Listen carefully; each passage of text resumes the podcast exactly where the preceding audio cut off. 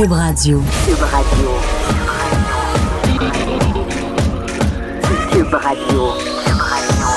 Acteur majeur de la scène politique au Québec. Il analyse la politique et sépare les faits des rumeurs. Trudeau le midi. En vacances. À midi, une minute, euh, bienvenue dans Trudeau le midi en vacances euh, pour une dernière fois euh, ben, cette semaine, parce que Jonathan Trudeau sera de retour à compter de lundi. C'est Vincent Dessureau qui est là une nouvelle fois. Puis je regardais, moi je suis pas du genre à... Il y en a qui sont contents quand les, quand les collègues partent dans le sud puis qu'il fait pas beau, mais je suis pas de, je suis pas de ce camp-là. Je pense qu'on travaille tous assez fort, qu'on a besoin de belles vacances. Mais là, je voyais à Orlando, en Floride, où est Jonathan, c'est de la pluie. 21 degrés quand même. Hier, il y avait 17 avec de la pluie. Alors, c'est pas vargeux pour euh, l'ami euh, Jonathan. Alors, il y aura peut-être pas un tan époustouflant euh, à son retour lundi, même si on a, on a hâte de le voir. Dans l'actualité, il y a plein de choses. On a une émission très chargée. Juste un mot pour ceux qui, qui, qui, étaient inquiets au mois de décembre parce que leur retraite est en train de se dilapider sur les marchés boursiers. Mais on a une succession de bonnes journées dans les derniers jours, au point où et tu sais, je pensais que Donald Trump avait peut-être eu sa leçon de pas trop se vanter sur la bourse parce que ça était un peu retombé d'en face euh, en, décembre avec une chute quand même historique. Et là, il écrit, ben, meilleur euh, mois de janvier pour le Dow en 30 ans. Euh, nous avons l'économie la plus forte au monde. Alors, ben, tout le monde rappelle que oui, c'est un mois de janvier exceptionnel pour la bourse. Par contre, si on prend le Dow Jones, il était à 25 000. Il y a six mois, il était à 20, presque 27 000. Alors, on se pétait les bretelles. On devrait peut-être lâcher ça un peu euh, du côté du président. Alors, on verra euh, dans le courant de l'année parce que je sais qu'il y en a qui commençaient à être inquiets. J'en voyais ceux qui arrivaient ou qui sont en début de retraite là, puis qui voyaient euh, le mois de décembre aller. C'était pas très rassurant. Je vous disais que dans l'actualité, il y a plein, plein de choses et je vais commencer par un, dossier qui me fait toujours réagir quand on voit des prédateurs sexuels qui, après leur sentence, ben, reviennent dans la société et ben, on espère qu'il n'y ait pas de récidive. Dans, dans trop de cas, malheureusement, il y en a et on aimerait avoir ces gens-là à l'œil. Le prédateur sexuel euh, Robert Perron, euh, qui avait euh, vu sa, tentative de changement de nom être révélée par le Journal de Montréal, le Journal de Québec, revient à la charge en déposant une nouvelle requête judiciaire. Je vous rappelle les faits. Robert Perron, en 2006, est reconnu coupable d'agression sexuelle sur une fille de 13 ans, recrutée sur Internet. Ensuite, entre 2000 et 2013, il leurre des adolescentes, quatre adolescentes de 14 et 16 ans, sur Internet et condamné en 2014 à une peine de 4 ans et demi de, détention pour euh, ses crimes à caractère sexuel, ressort après l'entièreté de sa peine en octobre 2017 euh, et ensuite en août 2018 euh, fait une demande de changement de nom pour des raisons évidentes et ça doit être publié sur le site du directeur de l'État civil. Le journal révèle donc euh, qu'il travaille à ce moment-là comme gérant dans un restaurant de Portneuf et qu'il est sous la gouverne d'adolescentes de 14 et 15 ans, alors que c'est interdit. Il a une ordonnance d'interdiction de 5 ans euh, suivant bon, pour être en présence de mineurs. Alors, écope d'une peine de 5 mois de prison pour non-respect de ses conditions. Il est libéré le 29 décembre dernier et voilà qu'il fait une nouvelle requête pour être exempté de la publication de sa demande de changement de nom. Alors, pour pouvoir, pouvoir faire un changement de nom en douce, sans que la population... Euh, le sache. Ça a fait bondir et ça scandalise euh, le sénateur Pierre-Hugues Boisvenu qui demande carrément au directeur de l'État civil d'agir dans cette affaire. Elle est au bout du fil. Monsieur Boisvenu, bonjour. Bonne journée à vous et surtout bonne journée à tous les euh, auditeurs de Cube Radio. Ben, merci beaucoup. Robert Perron, euh, pour vous, bon, son, son, histoire vous scandalise. Pourquoi? Parce qu'il n'y a rien qui a été fait depuis le mois de septembre par le directeur du, du registre public et que ce gars-là fasse une deuxième demande ça veut dire que la première qui a été faite l'automne dernier n'a pas été refusée. Parce que si elle, euh, elle, aurait été refusée avec le motif que nous, on évoquait à l'époque, il n'aurait pas fait une deuxième demande. Donc, ce qui me scandalise, c'est l'inaction du gouvernement dans ce dossier-là, euh, sachant que cet individu-là demande un changement de nom de façon tout à fait anonyme et surtout qu'il ne veut pas se plier à la loi comme tous les tous les, les, Canadiens, tous les Québécois qui demandent un changement de nom, il y, a, il y a une procédure légale qui est très stricte et lui il dit dans le fond, il dit moi je n'ai pas de besoin parce que ça va être un handicap à ma réinsertion sociale, alors qu'on sait que les pédophiles, c'est pas une question de réinsertion sociale, c'est une question de contrôle. Bon, est-ce que, parce qu'il faut, faut, dire la, différence, je comprends l'argument de dire, ben, on veut, moi, je veux faire une réinsertion sociale, puis euh, c'est difficile, mais il est quand même, si je me trompe pas, sur le registre national des délinquants sexuels. Donc, 10 ans. Bon, pour 10 ans. Donc, il est encore là. Et à mon avis, si on a un registre, c'est pour que ça aille avec un, avec un nom. Et s'il y a changement de nom, ben là, on peut plus, on peut plus se fier à rien. Et, et l'autre, l'autre élément, c'est si son nom n'est plus Perron, mais l'évêque, si vous, vous dire, vous avez un voisin qui s'appelle l'évêque, puis vous trouvez qu'il il s'occupe beaucoup des petits-enfants dans le quartier, vous allez sur le plumitif, vous faites son nom, l'évêque, vous allez rien voir. Parce que dans le fond, euh, son dossier criminel, il est sous le nom de Perron. Bon, on nous dit que oui, mais on va faire des liens. Écoutez, il y, a assez de noms dans le dans le au Québec. Euh, le système n'a pas le temps de faire ces liens-là. On n'a même pas le temps au Québec d'inscrire tous les gens qui sont condamnés pour un crime à caractère, caractère sexuel, alors qu'on devrait tous les inscrire. On en inscrit à peine 7 sur 10. Donc, euh, moi, je me dis, le problème, c'est que ce gars-là va retourner dans le parfait anonymat, ce qui fait en sorte que les chances de récidive sont très, très élevées, parce que les prédateurs sexuels de sa nature, les pédophiles, c'est lorsqu'ils sont ignorés par la population, ignorés par le système, qu'ils récidivent. Donc, il faut mettre des balises très, très sévères à un individu qui a une carrière de pédophile quand même depuis 2006, euh, qui dit, dans le fond, euh, être victime du système. C'est ça, moi, qui me qui me, me met en, en, en maudit, c'est que lui, aujourd'hui, il a dit, moi, je suis victime du système parce que vous parlez de moi. Mais parce que c'est lui qui a commis les crimes, là, c'est pas nous. Ben, effectivement, parce qu'on disait, lui se plaint entre autres des médias euh, qui ont fait leur chou gras sur, sur, sur son dossier, mais n'empêche que le dossier du journal qui révélait qu'il était de retour au travail à Portneuf et il était, euh, ben, il travaillait avec des adolescentes de 14 et 15 ans, ben, c'était pas faux et ça l'a retourné en prison, donc il était lui-même en violation, puis c'est le journal qui l'a révélé. Exactement. Et si le média ne l'aurait pas fait, qui l'aurait su? Personne, parce que déjà, même s'il n'avait pas été autorisé à porter le nom de l'évêque, il avait appliqué sur un emploi avec le nom de l'évêque et la personne qui l'a embauché, je me souviens de, à l'époque, le directeur du restaurant avait dit écoutez, moi, le, le gars qui vient chez nous, c'est l'évêque, c'est pas Perron. J'ai aucune connaissance de son dossier judiciaire et de toute façon, il n'y aurait aucun moyen de le faire. Donc, même là, dans le fond, il, il commençait déjà à tricher pour euh, se sauver, dans le fond, de l'œil public. Et pour moi, je le répète, les prédateurs sexuels dangereux, les pédophiles, la seule façon d'avoir un contrôle sur eux, c'est de les connaître. Lorsqu'on ne les connaît pas, ben, ils vont euh, récidiver. Et je rappelle aux gens qui nous écoutent, les crimes à caractère sexuel commis par des gens qui leurrent des enfants de 12, 13, 14 ans, c'est le crime le plus en augmentation au Québec. Juste dans la région de Montréal, en 2000, entre 2012 et 2016, c'est 30% d'augmentation parce que maintenant, sur Internet, c'est trop facile avec les faux profils, avec euh, toutes sortes de subterfuges. Ces gens-là réussissent à entrer en contact avec des jeunes et éventuellement, ça va finir par une agression sexuelle. Donc, il faut se donner aujourd'hui des balises modernes pour euh, repérer ces gens-là avant qu'ils fassent d'autres victimes.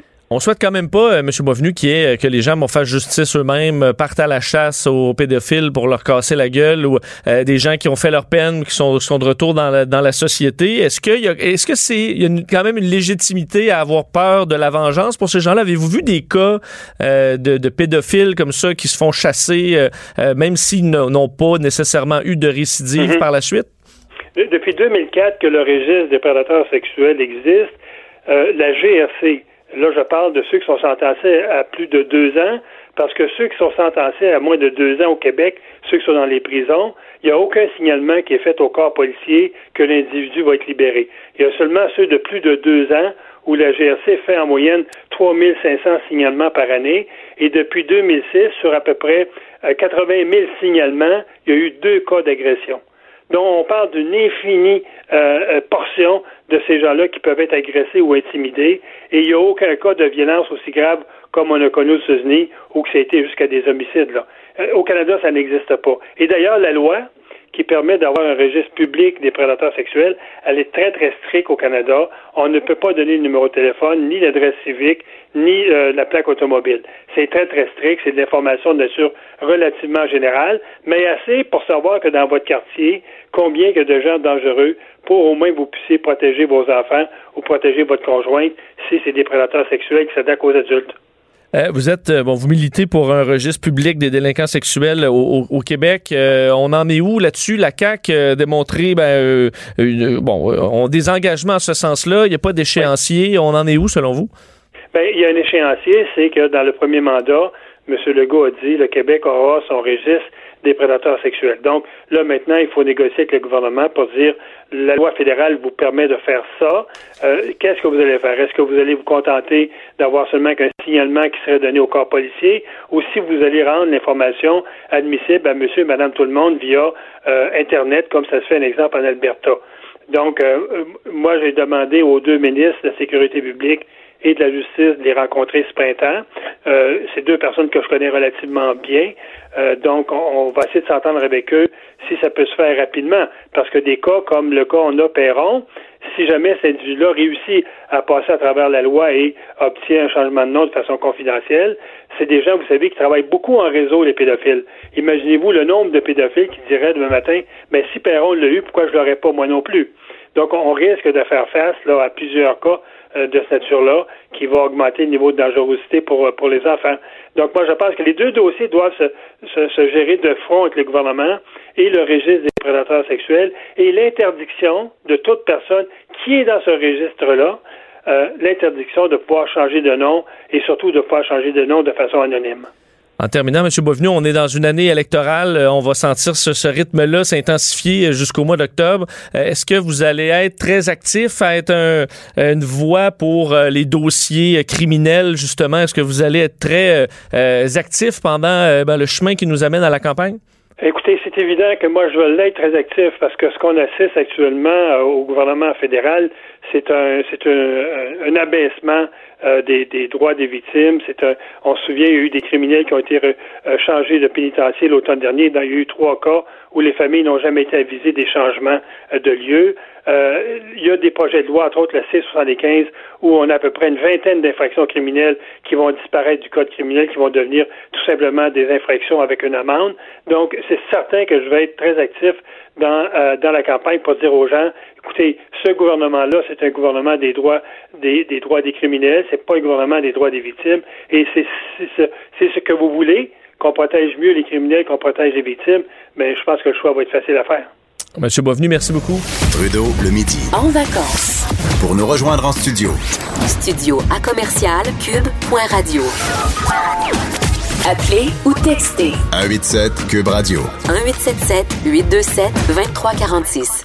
Jusqu'où on peut aller sur les réseaux sociaux? On a une partie de la réponse euh, aujourd'hui parce que dans le dossier de Pierre Dion, quelqu'un que vous avez bon, qui a fait la manchette quand même quelques fois dans l'actualité pour euh, à toutes les fois des, euh, des propos dérangeants, haineux carrément, euh, des vidéos donc qui sont devenues euh, virales.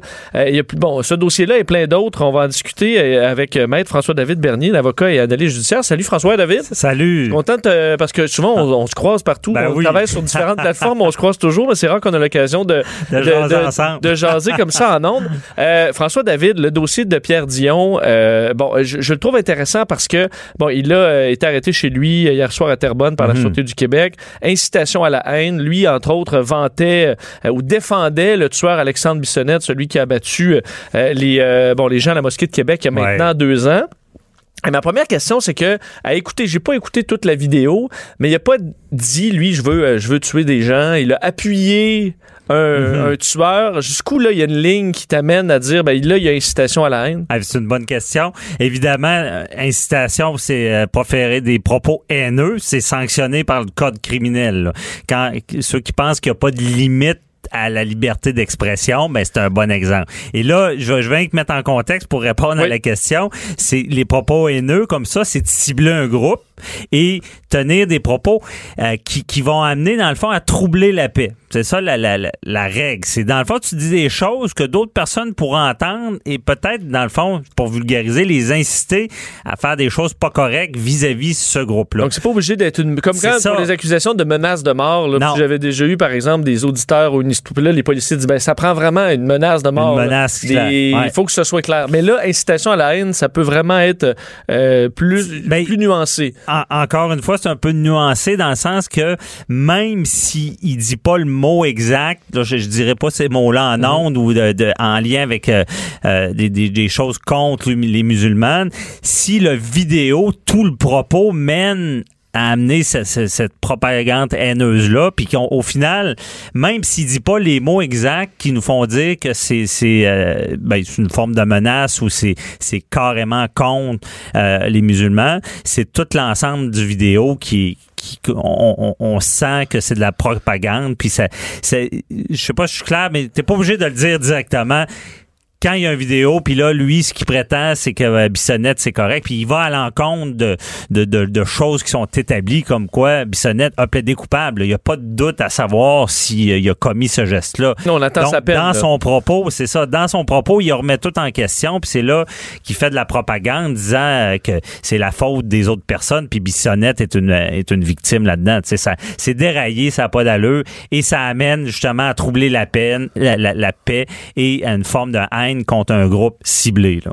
Euh, parce qu'entre autres, là, bon, il y a une historique, il a été arrêté au mois de novembre 2018, propos tenus encore là sur les réseaux sociaux, incitait à battre des antifascistes qu'on voit Ah. dans des manifestations. En juillet dernier, accusé Mhm. d'harcèlement criminel, voie de fait. Euh, donc, c'est quelqu'un qui a quand même un, un dossier judiciaire assez garni. Est-ce Oui. que est-ce que c'est des peines euh, généralement très mineures pour ce genre Ben, de dossier-là? Tu sais, comme euh, propagande, euh, des propos haineux, ça peut aller jusqu'à deux ans d'emprisonnement. Ça dépend toujours des Dans circonstances. C'est ça, des, des cas extrêmes.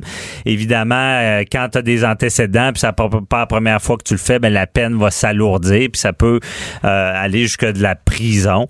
Euh, donc, c'est c'est c'est pas c'est pas banal. Puis oui, il recommence. C'est ce qu'on appelle euh, les, les trolls là, sur Internet. Oui. Et ça, on le rappelle, euh, à quelque part, il y a des gens qui se croient tout permis sur le web. Ils comprennent pas que ce qu'on dit sur le web, si on n'est pas capable de, le dire euh, en public devant des personnes, ben c'est c'est aussi néfaste. Et cette cause-là rappelle encore une fois le- le- l'article pour la propagande ha- haineuse.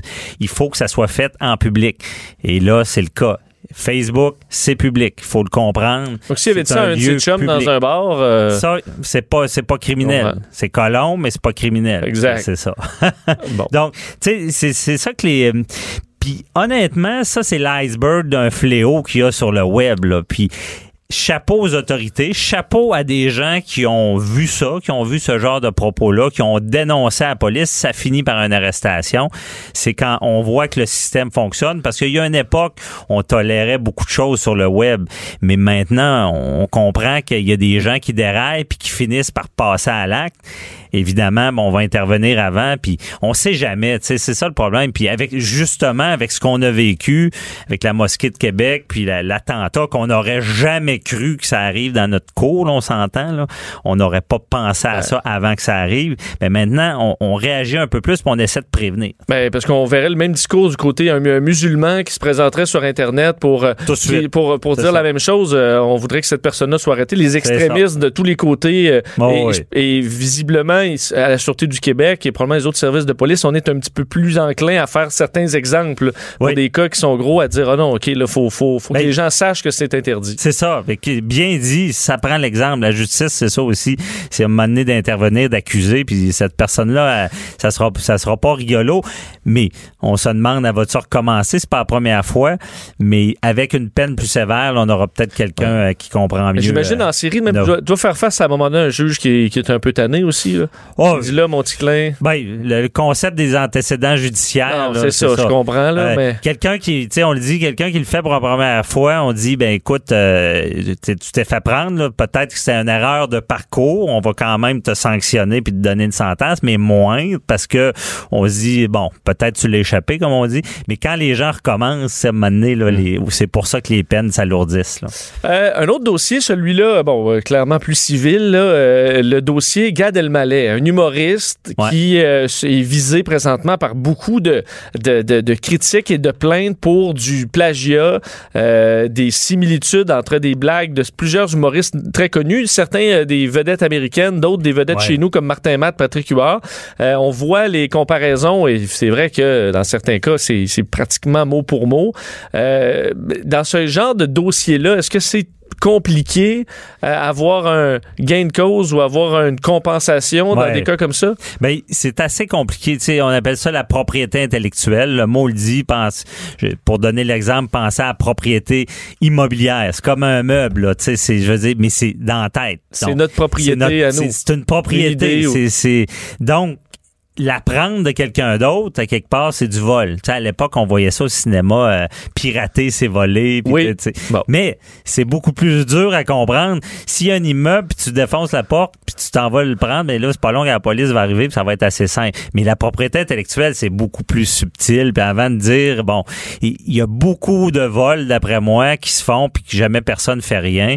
Parce que oui, c'est compliqué euh, poursuivre. euh, il peut même y avoir des peines, des, des sanctions criminelles dans ce domaine-là avec la loi sur les droits d'auteur, mais on, on met pas souvent ça en application. On le fait plus quand c'est trop évident.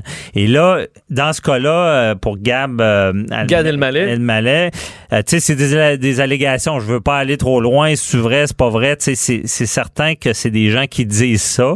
Euh, Mais pour un juge, j'imagine là-dedans, là, euh, tu sais, lui, il écoute euh, pour une chanson, là, lui, le juge, il c'est pas un expert en, en blague ou Ah, euh, tu sais, jusqu'où ça va. Ben, souvent, souvent, ils vont faire venir des experts, puis il faut se rappeler, c'est des œuvres qu'on appelle littéraires. En réalité, on- ils les disent dans un show, mais c'est écrit, ça. C'est, c'est- tu mets Oui. tel mot, tel mot, tel mot, ça fait une, belle- une blague. Ça, c'est une œuvre qui, qui peut être protégée.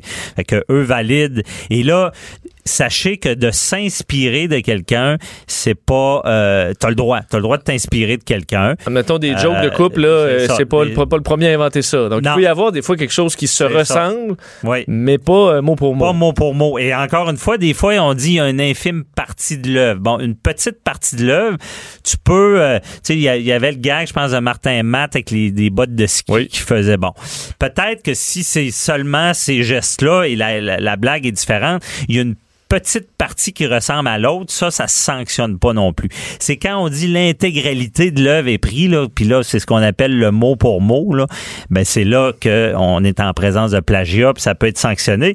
Mais sachez une affaire qui est assez intéressante, je vais parler de l'univers. OK. Dans l'univers, il peut y avoir des mêmes idées.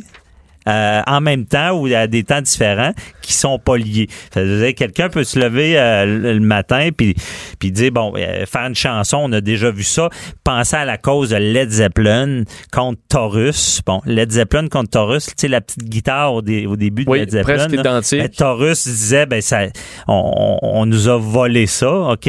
Mais là, c'était toute une analyse et le- au final le juge a dit que c'était un peu la même idée mais que c'était pas lié. Puis là on analysait tout est-ce que le guitar le, chanteur de Led Zeppelin, il avait été imprégné par l'autre euh, chanson? Est-ce qu'il avait été exposé à l'autre œuvre Donc, ça se peut que des fois, t'as des choses qui se ressemblent pas mal. Parce que, admettons, mais moi, je- ça je- soit pas lié puis ça, ça soit correct. Je suis, mettons, je suis un auteur, compositeur, interprète, puis là, je suis parti en voyage. Là, à un moment donné, dans l'auto, j'ai entendu une chanson, puis c'est pas, là, je, je m'en suis pas rendu compte, là. Puis à un moment donné, je suis chez nous, puis là, je gratte la guitare, puis il y a un rythme qui me revient, puis je fais une chanson avec ça, mais ça se peut que, je veux dire, Ça tu, tu que- le sais même pas que tu t'es inspiré de quelque chose. À un moment donné, il y a ça. des rythmes qui, euh, à la quantité de chansons qui s'est fait dans l'histoire, Ben il y en a qui se ressemblent, ça peut être involontaire et pas du C'est tout ça. mesquin. Mais carrément, puis il y en a qui l'ont appris à la dure.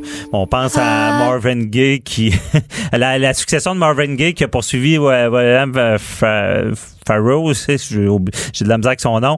Bon, c'est un, un rythme qui se ressemblait, ils ont gagné 6 millions.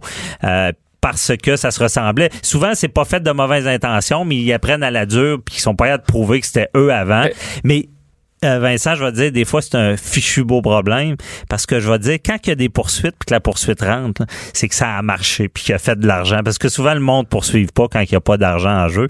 Ben, Et c'est pour, ça. pour le cas de la famille de Marvin Gaye, ils ont eu 6 millions, mais la, la chanson dont je parle, ils ont dû faire, je sais pas comment, de, de s'ils n'ont pas fait 100 millions. Là. Puis à quelque part, de, de- souvent, ces causes-là, justement, finissent par s'entendre, ils finissent par régler à Un l'amiable. montant cours. Un va dire, écoute, OK, j'ai fait de l'argent, je me suis inspiré, voici la, ta part de la, de la tarte, là, puis tout le monde est heureux, puis on s'entend. C'est pour ça qu'on s'attaque souvent à des gros hits, là, parce que tu dis, écoute, t'as Oh, fait de ouais, l'argent avec ça. Donne-moi en un million, là, puis on est, euh, on est correct. C'est la, la meilleure solution. Puis ça, j'appelle ça des fois des beaux problèmes. On a fait Oui. trop d'argent. Oh, OK, on s'est inspiré. Désolé. Puis euh, voici, on, on en profite tous les deux. Bon, j'imagine, c'est un, compositeur inconnu, là, qui est comme, il entend radio, ah, ben, tabarouette, euh, ça me, ça ressemble à quelque chose que j'ai fait il y a cinq ans, puis je vais encaisser. Ben, souvent, il y en a qui, moi, ça m'est déjà arrivé des causes, mais on a, hey, j'ai entendu ça, puis ça fait longtemps, puis c'était vraiment tout ça. Puis d'ailleurs, j'appelle mon avocat mon émission à Cube, le dimanche à 10h, je reçois Michel Barrette, puis on en parle, ça, lui, il explique le plagiat dans son domaine, comment des fois, il faut quand même se méfier, puis faire attention de, de, de pas aller ces plates-bandes d'un et l'autre. Tu sais, C'est des professionnels. Et à l'inverse, il explique, il y en a qui pensent que la propriété intellectuelle, ça vaut rien, puis euh, un gag, c'est un gag, c'est pas grave. Là. Non, c'est quand même leur profession, puis c'est, leur gagne-pain. Donc, la propriété intellectuelle, ça reste important, puis le plagiat, c'est mal au final Ah. quand c'est, Ben, on c'est va, fait euh, on va volontairement. euh, l'émission. Elle va être disponible. Elle est disponible déjà. Ben, ou- c'est à 10 À heures, 10 c'est une émission donc qui est diffusée à 10 heures euh, sur Cube euh, le dimanche. Ouais, donc, tout de suite après Salut Bonjour. Alors, vous Ah, pouvez l'écouter carrément, les deux. Euh, avant de te laisser aller, euh, François David, euh, un mot sur euh, le- l'ex-PDG de, de SNC Lavalin qui a plaidé coupable. Euh, Pierre Duhem, euh, dont de la firme Génie Conseil SNC, Ouais. SNC Lavalin, plaide coupable, abus de confiance euh, dans ce qui a été une des plus grandes fraudes de l'histoire euh, Oui. canadienne, celle du CUSUM. Euh, donc 22 millions de dollars en pots de vin qui ont servi à avoir quand même 1,4 milliard de dollars en contrat. C'est ça. Euh, ça valait la peine. Puis dans ce cas-là, c'est un cas un peu particulier parce que Pierre Duhem, on l'accuse pas de s'être mis les deux mains dans le plat à bonbons, Ouais. d'avoir été reçu des pots de vin. On l'accuse en fait d'avoir fermé les yeux. Puis là, ça devient criminel. C'est ça, c'est une accusation réduite là qui fait qu'il s'est fermé les yeux. Il y a dans le fond, c'est l'accusation euh, d'abus de confiance, mais là ça a été réduit dans le sens qu'il a aidé un fonctionnaire à commettre l'abus de confiance. Ce que je comprends du dossier sommairement rapidement, mais pour en résumer, c'est que les dés ont été pipés. Euh, lui était le grand patron. Euh, L'aveuglement volontaire, ça peut justement, comme on voit dans ce cas-là, être criminel. C'est ça parce qu'il s'en est pas mis directement dans les poches, mais évidemment en laissant faire ce stratagème-là, qu'ils ont réussi à prouver qu'ils savaient, c'est tellement, c'est tellement gros là. Donc en laissant faire ce stratagème-là, il, avantageait son entreprise, donc peut-être sa position. Donc on comprend pourquoi c'est criminel, même s'il s'en prend pas euh, dans les poches. Et sachez, ouais, c'est ça, ben il écope. Ben, ça, euh, ça, il sera 20 à domicile, mois. 20 mois de prison à domicile. Ça peut être frustrant pour certains parce qu'on dit, écoute, c'est une des pires, euh, des pires cas de corruption au, Ouais. au Canada, mais encore là, il sera à domicile parce que c'était Ben, pas le plus impliqué. C'est ça. Il y, en a, excusez l'expression, de trollés qui ont, qui, qui ont fait de la prison, qui étaient plus impliqués et il avait organisé le stratagème. Et lui, ben, il y a aussi, il y avait, il y a un avantage, il a plaidé coupable rapidement. Donc, ça l'a joué sur sa peine. Il y, a, il y a de la négociation. Ça a été négocié. On a eu un plaidoyer de culpabilité. Puis c'est pour ça que, Et- mais je veux seulement rappeler une chose. Être à la prison à la maison, le monde pense que c'est facile puis on a du fun, mais Ouais. j'ai vu des gens, ça affecte ton mental pareil. Que tu te C'est sens quand même- Priver la liberté de quelqu'un, on oublie ça, qu'on a la liberté, là, mais quand tu prives la liberté à quelqu'un, là. La maison y joue paraît plus petite soudainement, Ouais, même si elle est c'est un beau feu de foyer, là, il est pas, il est moins beau un petit peu parce que tu peux pas sortir au dépanneur ou aller voir tes amis, Ou prendre une quand marche. tu veux. euh, Ouais. bon. Ah non, c'est ça. Parce que d'ailleurs, on le force à faire un don de 200 000 sans possibilité de déduction fiscale. Alors, un vrai 200 000, Ouais. il doit quand même avoir certains moyens, mais ça doit faire mal. euh, Ah même non, c'est sûr que c'est une bonne amende. Fran- François David, un gros merci. Quand Trudeau parle de politique, même les enfants comprennent. Jusqu'à 13. Vous écoutez Trudeau le midi. En vacances.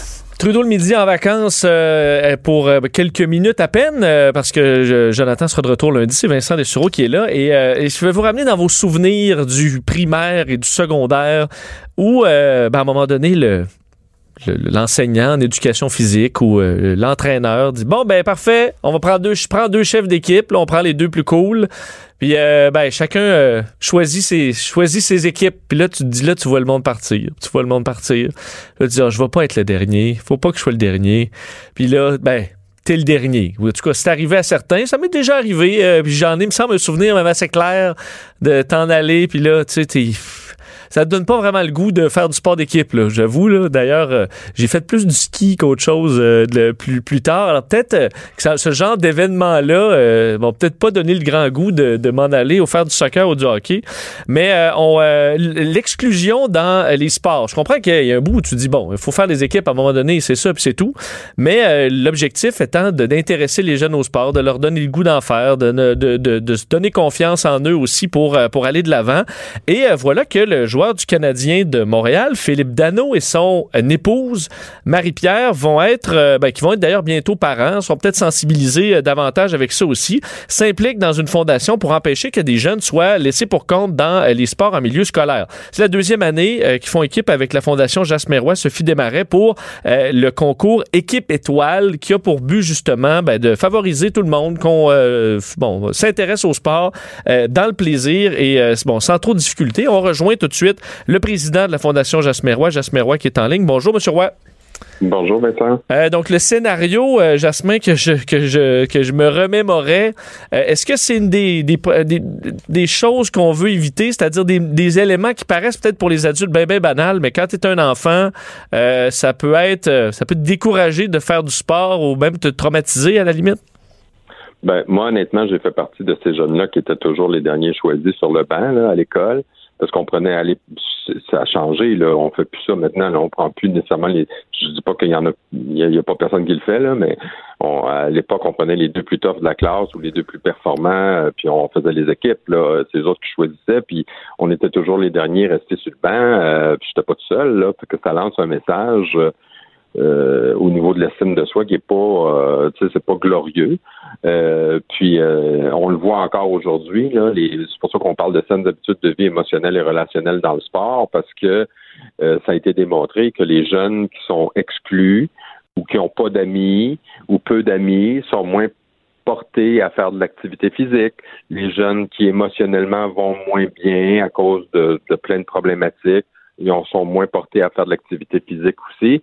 Donc, ce qu'on essaie de lancer comme message, euh, puis on, on, le fait à travers euh, la vidéo qu'on a lancée avec Philippe, puis il s'est prêté au jeu avec sa blonde, c'est un peu de dire, euh, écoutez, là, les filles aussi ont le droit de jouer au hockey, les gays ont le droit de jouer au hockey, tout le monde a le droit de jouer au hockey s'ils veulent jouer au hockey. Si tu veux faire d'autres activités physiques, tu as le droit aussi. Donc, pourquoi laisser des gens de côté? Puis surtout que quand on va à l'école, on est en milieu éducatif, puis d'entrée de jeu, je trouve que tu l'as bien expliqué, on veut donner le goût aux jeunes de, de faire de l'activité physique. On veut pas les décourager. Moi, honnêtement, penses-tu que je suis un grand sportif avec ce que j'ai vécu à l'école? Pas du Ben, tout. sûrement pas dans les sports d'équipe. Ben non, hey, attends, là, tu sais, je suis correct, je vais aller au gym tout seul, mais j'ai pas le goût de faire de sport d'équipe. J'ai été tellement humilié, rabaissé que ça me donne plus le goût. Mais qu'est-ce que tu réponds? C'est sûr que tu entends mille fois euh, quelqu'un qui dit Ben là, euh, les jeunes, il faut s'endurcir, puis la vie adulte va pas, va pas leur faire de cadeaux, puis euh, faut pas les protéger de tous ces, ces, ces, ces traumatismes-là. Qu'est-ce que tu réponds? Attends, il y a traumatisme. Moi, je te dis juste que si t'es pas choisi une fois dans ta vie, je pense pas que tu vas avoir un traumatisme. Puis il faut faire attention parce que l'école aussi est là pour accompagner les jeunes à gérer l'échec, à, à gérer des difficultés pour qu'ils puissent devenir résilients. Ça fait partie des mesures éducatives. Mais euh, cela dit, si un jeune est constamment exclu, ben c'est là que le, problème va naître. C'est la répétition. Hein, quand on parle de d'exclusion, c'est que si ça arrive une fois, deux fois, on l'a tous vécu ça. Mais si c'est répété, puis si tu, tu, dis ben moi je fais pas partie de la gang, moi je suis pas bon dans le sport, puis on me donne même pas la chance de le faire, hein, parce que moi j'ai vu des jeunes là, qui avaient au début quand j'ai lancé la fondation, des jeunes filles parce qu'ils faisaient un peu de d'embonpoint, ils se faisaient dire par les profs d'éducation physique devant les autres jeunes, toi fais-le pas, tu seras pas capable. Imagine qu'est-ce que ça fait dans la tête d'un enfant qui est en développement.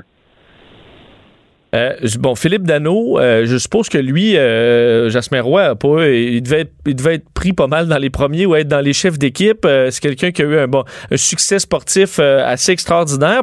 pourquoi, ce, ce, selon, selon toi, il a, il a, été touché par cette, cette cause-là? Et il a le goût de s'impliquer? Ben, honnêtement, c'est Marie-Pierre et Philippe qui sont rentrés en communication avec nous l'année passée.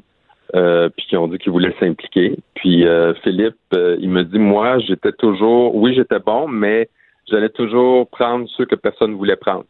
Parce que oh, c'est rare.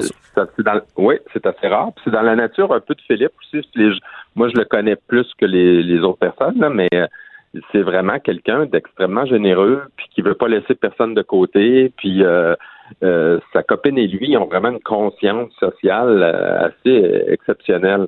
Donc, euh, puis tu sais, il sait aussi que par la nature du hockey aussi, des fois de façon professionnelle, il peut avoir des accrochages. Mais comme il dit, il dit qu'en milieu éducatif, ça devrait pas se passer comme ça. T'sais, tout le monde devrait avoir le droit de, de participer. Donc, le concours équipe étoile, c'est quoi? C'est essentiellement, il y a deux prix qu'on va remettre. Euh, donc, il y a un prix qu'on l'année passée, on était juste dans les régions des Bois-Francs. Euh, on a remis un prix là-bas. Puis c'est écoute, il fallait le voir parce que Philippe vient porter le prix avec sa blonde. Il faut voir euh, la commotion. que ça fait? oh, OK. C'est quelque chose de canadien là, dans la culture québécoise parce que quand tu débarques dans une école avec un joueur du Canadien, c'est une hystérie totale. Et cette année, on a un prix aussi, c'est deux prix de 5 000 un pour l'ensemble du Québec, puis un autre pour la région des Bois-Francs, parce que Philippe vient de la région de Victoriaville, puis sa conjointe aussi. Euh, hier, euh, j'avais en entrevue euh, bon l'équipe de l'association euh, de prévention du suicide qui, ben, on soulignait, on, on peut jamais vraiment dire qu'on célèbre là parce qu'il y a des statistiques de suicide, mais évidemment, on soulignait bon une tendance positive à la baisse. on disait Oui. bon les personnes les, les plus vieux, là, les hommes 50 à 64 ans, bon là-dessus il va falloir travailler, mais les jeunes, on semblait avoir vraiment des tendances positives. Je suppose que ta, la fondation, c'est on, on, on se réjouit de ça pas mal? Ben, c'est sûr que oui. Il faut juste quand même comprendre qu'il y a une croissance des problèmes de santé mentale, par exemple, chez les adolescents. Là, ça a été démontré aussi. Moi, je pense que probablement qu'il y a un travail qui se fait en amont. Je pense que les diagnostics sont plus rapides. Je pense aussi que les traitements sont euh, on, on, accepte plus. Les parents aussi, là, ils ont, ils ont compris qu'un enfant ou un adolescent peut avoir des problèmes de santé mentale. Puis oui, c'est écoute, honnêtement, on veut pas que personne s'enlève la vie, mais on, négocie quand même avec euh, plusieurs une croissance des problèmes de santé mentale, puis avec tout le taux de décrochage qu'on a à l'heure actuelle, il faut quand même pas oublier qu'un enfant sur deux qui décroche au Québec, c'est à cause des violences à l'école. Et toi qui côtoies beaucoup en terminant, ces, jeunes-là, qui plus moi, à un moment donné, euh, je me souviens, on devient très conscient de, la problématique dans les écoles quand on y est, puis à un moment donné, on, vient oublier ça, peut-être même qu'on on a des souvenirs assez vagues. Bon, ça ne doit pas être si pire. Euh, la, jeunesse d'aujourd'hui, est-ce qu'elle est, est-ce évolue dans, a une certaine tendance qu'on, a d'un côté ou de l'autre? Sont comment les jeunes d'aujourd'hui par rapport à l'intimidation? Ben, il y a une, une amélioration. Ça a été démontré par des enquêtes du CIVEC là, euh, à l'Université Laval. Il y a une amélioration. Il y a une baisse même des insultes homophobes à l'école. Euh, il y a une croissance, par exemple, des conflits ethniques. Là. Ça, il faut se préoccuper de ça. Euh, mais vraiment, on a senti une volonté de changement. Puis globalement, quand tu regardes le, le portrait, oui, il y a des jeunes encore qui sont victimes, oui, il y a encore des agresseurs, mais globalement, la majorité des jeunes ne vivent pas de l'intimidation. Quand on parle d'intimidation, là, c'est des actions répétées contre quelqu'un. Là. Ce n'est pas quelque chose de. On vit tous des conflits, on vit tous des chicanes dans la vie, mais quand c'est répété, euh, c'est plusieurs fois dans la même semaine, euh, c'est pas la majorité qui vit ça. Jasmer Roy, un gros merci.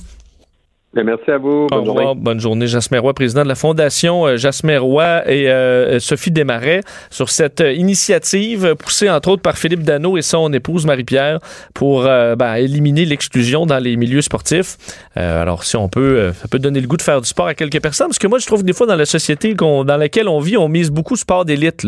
Entre autres, les, les Olympiens. Là. Ça, un Olympien. Là. Mais l'Olympien, c'est bien le fun, là, mais il a fait, mettons du ski, du ski de fond, là, toute sa vie, du biathlon, toute sa vie, juste ça. Euh, est-ce que c'est vraiment ça l'équilibre? Je comprends que certains peuvent être tellement passionnés par leur sport, mais est-ce que c'est vraiment ça qu'on qu'on souhaite? Non, on apprend l'équilibre. Donc, tu fais un sport, tu en essayes un autre. Le sport fait partie un peu de, de la vie. J'en vois certains athlètes qui en ont une problématique à un moment donné quand tu arrêtes, tu as juste fait du water polo toute sa vie, toute ta vie. Euh, ben c'est ça. Alors peut-être des fois se concentrer sur le sport amateur, euh, essayer plein de choses, pas obligé d'être bon dans tout, puis de se concentrer sur un seul sport, essayer différentes avenues. Ben ça fait souvent des jeunes un peu plus résilients justement qui vont peut-être trouver leur réelle passion à travers le temps. Les vrais enjeux, les vraies questions. Trudeau le midi. En vacances.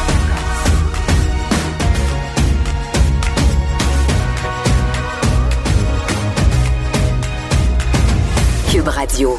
Ah, quand quelqu'un vient vous voir ou euh, vous parle, dit j'ai une, euh, un stratagème là, pour faire un coup d'argent, ben euh, c'est une astuce. Là. Généralement, c'est, c'est je vous le conseille pas. Et c'est d'ailleurs ce que fait la police de Québec euh, présentement, qui met en garde euh, la population, surtout les jeunes, sur une, un, un stratagème de fraude qui serait proposé entre autres sur les réseaux sociaux, qu'on appelle la guiche. La guiche. Connaissez-vous ça, la guiche? Moi, je connaissais pas ça, la guiche. Je ne sais même pas si je le prononce bien. Euh, pour euh, le savoir, on va parler justement à la police euh, de, de la Ville de Québec. Sa porte-parole, Cindy Paré, qui est en ligne. Bonjour, Madame Paré. Bonjour, ça va bien? Euh, ça va très bien. Donc, on dit bien la guiche? Oui, exactement. Bon. La guiche, d'où l'expression faire du guichet. C'est pour le guichet. Alors, est-ce que vous, vous avisez les jeunes de ce... Il semble avoir une vague à Québec de, ce, de cette, cette demande de stratagème. Comment euh, vous pouvez nous l'expliquer, ce stratagème-là? En effet, on a plusieurs cas. Là. Euh, en fin de compte, c'est un fraudeur qui va initier d'abord un contact avec sa jeune victime, soit sur les médias sociaux ou dans un lieu public, pour lui faire miroiter la possibilité de faire de l'argent rapidement, facilement et euh, faussement sans risque. Donc, euh, le fraudeur va expliquer euh, d'une première part à la victime qu'elle n'a qu'à lui prêter son compte bancaire en vue d'une transaction et ça en échange d'une compensation financière. Donc, la jeune victime va transmettre euh, ses informations personnelles et bancaires, ce qu'il ne faut pas faire, au fraudeur et celui-ci va procéder à un dépôt dans le compte directement de la victime. Un dépôt d'un montant d'argent que vous comprendrez a été obtenu euh, frauduleusement. Donc, euh, ensuite de ça, il va conduire la victime soit dans un guichet automatique ou dans une institution, euh, dans son institution financière pour que le jeune retire lui-même l'argent et le remette au fraudeur. Donc, donc c'est vraiment du blanchiment. Jeune... Donc, donc, dans ce cas-là, c'est pas parce qu'au oui. début, on se dit quelqu'un qui demande tes coordonnées bancaires, c'est pour voler ton compte, mais dans ce cas-là, c'est vraiment pour du blanchiment d'argent d'organisation criminelle. C'est une autre façon de le dire, effectivement. Donc, euh, le fraudeur va déposer l'argent dans le compte qui appartient au jeune et le jeune va aller euh, le retirer sous prétexte, par exemple, euh, en disant à l'employé là, à la banque ou à la caisse qu'il veut aller, par exemple, en voyage ou parce que c'est des montants des montants assez élevés souvent. Et il va réussir comme ça à retirer l'argent qui provient de son propre compte en fin de compte. Là. Et là, est-ce que les jeunes se retrouvent à, à perdre de l'argent ou dans le fond, ce qu'ils font, c'est de de favoriser l'organisation criminelle, mais est-ce qu'on leur laisse, est-ce que l'organisation leur laisse un montant, mais ils risquent de se faire poigner? Est-ce que la banque s'en rend vite compte? Comment ça fonctionne, les, les suites de ça? Ben absolument, c'est ça. Le, le, jeune va prêter son compte bancaire et en échange, le fraudeur lui promet une compensation financière euh, qu'il aurait ou pas là. Mais euh, de toute façon, le jeune qui participe à cette fraude là euh, peut voir son dossier d'une première part entaché auprès de l'institution financière. Il pourrait se devoir de rembourser ces euh, sommes là frauduleuses à l'institution. Puis il peut être accusé euh, au niveau civil et au niveau criminel aussi de fraude. Donc de lourdes conséquences là, pour participer à une fraude comme celle-là. Vous invitez aussi les, les parents parce que je suppose que c'est pas le seul, la, la, le seul stratagème qui vise euh, les jeunes. Donc, comment les parents peuvent surveiller leur ado, se rendre compte s'il y a quelque chose qui cloche? Mais premièrement, euh, pour outiller les parents, là, ce qu'on peut leur dire, c'est de, de, de, dire à leurs jeunes de ne jamais divulguer euh, leurs informations bancaires à quiconque, même pas à un ami à l'école. Donc, euh, également de se méfier de toute offre euh, de faire de l'argent facilement et rapidement. Là, c'est souvent une escroquerie. Puis euh, de rester à l'affût des changements particuliers qui peuvent apparaître chez chez leurs jeunes, là, des nouveaux vêtements, des nouvelles fréquentations, comportements inhabituels, l'achat d'objets de, de, luxe, alors que le, le, jeune travaille souvent souvent pas. Là. Donc donc, d'être à l'affût de ces changements-là chez son jeune et de contacter le service de police approprié s'ils ont des doutes. Donc, se trouver une belle petite job d'été légale, là, ça reste le meilleur moyen euh, de se mettre un peu d'argent de côté. Euh, merci beaucoup, Absolument. Cindy Paré. Ça m'a fait plaisir. Merci, bonne journée. Cindy Paré, oh. porte-parole euh, du service de la police de la ville de Québec, la guiche. Alors, à éviter euh, à tout prix. D'ailleurs, ça, on voyait que les gens sont, sont euh, contactés via les réseaux sociaux en grande partie. Ben, parlant de réseaux sociaux, quitter Facebook serait bénéfique pour votre bonheur selon euh, une, étude. Souvent, on, se rend compte, là, les, les relations entre les réseaux sociaux et la dépression. On fait des liens parce qu'on voit combien de temps vous utilisez Facebook par jour. Est-ce que vous êtes dépressif? Puis on se rend compte que euh, les plus déprimés utilisent Facebook. Mais on ne sait pas si c'est Facebook qui rend déprimé ou c'est que les déprimés sont sur Facebook. Mais là, une version euh, un peu différente de cette étude-là euh, est publiée aujourd'hui de l'Université de New York et de Stanford. Ce qu'ils ont fait, c'est qu'ils ont pris des gens qui utilisent Facebook, ils leur ont donné 100 dollars pour un mois pour fermer complètement l'application, la supprimer. On l'utilise plus. Puis après le mois, on leur demande comment ça va. Alors là, euh, bon, euh, ils l'ont pas utilisé. Et ce qu'on se rend compte, c'est que euh, les gens qui sont Facebook free, qui ont arrêté Facebook pour un mois, étaient plus heureux alors là, il y a, il y a du positif là, euh, étaient en général moins actifs en ligne. Alors, euh, les autres réseaux sociaux euh, étaient automatiquement diminués. Alors, on se, on se retournait pas vers un autre. Là, on réduisait tout simplement notre présence sur les réseaux sociaux. Euh, on était moins polarisé politiquement ou avec les informations. Alors, on est plus nuancé. Là où c'est moins positif, par contre, c'est qu'on était euh, moins informé ce qui va peut-être à l'encontre de ce qu'on s'imagine de Facebook où c'est que des fake news, mais les gens qui avaient laissé Facebook pour un mois étaient en général moins informés sur des véritables nouvelles. Alors on en voit moins passer, on voit moins de discussions, alors on est un petit peu moins au courant. Et en général, ça leur donnait à ces gens-là une heure de plus par jour de temps libre, alors pour faire euh, pour faire ce qu'ils voulaient. Et à leur offre, combien vous voulez être payé pour arrêter un autre mois? Ben, on dit à peu près 100 bières. Alors, je sais pas pour vous combien euh, vous voudriez être payé pour euh, fermer Facebook. Si 100 dollars par mois, ça vous suffirait. Euh, ben, moi, pas pour l'instant, là. Euh, mais, bon, peut-être 200, là. Faudrait voir. On a chacun notre prix. Et, euh, et l'étude dit bien, attention, on dit pas que que toute présence sur Facebook est nuisible. Au contraire, ça peut être une source de divertissement, ça peut être une façon d'être actif dans, les communautés, de socialiser, de discuter avec des amis. Alors, il y a des façons que ce soit positif, mais on se rend compte que de le couper le fil de temps en temps, ça peut être positif aussi. Je veux terminer dans les petites nouvelles. On reste à peu près une minute. Euh, Est-ce que vos enfants euh, mettent trop de pâte à dents sur leur brosse à dents? Ça peut paraître simple. Vous vous souvenez peut-être qu'est-ce qu'on dit, là? La grosseur d'un poids. Hein, la grosseur d'un poids. Ça, c'est 3 à 5 ans. Et selon euh, le Centre pour euh, bon de prévention des maladies aux États-Unis, on dit que les enfants auraient des, euh, des problèmes de dentition parce que on utilise là, entre 3 et 6 ans euh, pour 40% des enfants beaucoup trop de pâte à dents. En fait, on utilise soit la, la brosse là, au complet là, en termes de vous imaginez la pâte à dents qui commence au début, là, qui finit à la fin, ou euh, jusqu'à la moitié de la brosse. Et c'est beaucoup trop, de sorte que ça cause des problèmes parce que le fluor, c'est positif dans bien des cas, mais lorsqu'il y en a trop, ça fait ce qu'on appelle la fluorose dentaire, ça cause des taches, ça cause des rayures.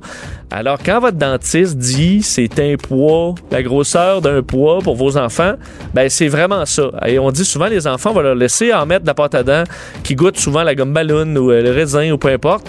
Alors, ils vont avoir tendance, eux, à en mettre davantage, alors que les parents soient s'occupent, gèrent la pâte à dents, gèrent la brosse à dents, et ça devrait euh, être euh, intéressant. Puis pour les enfants de moins de 3 ans, c'est la grosseur d'un grain de riz.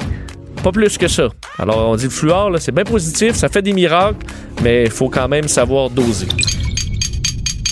Cube Radio.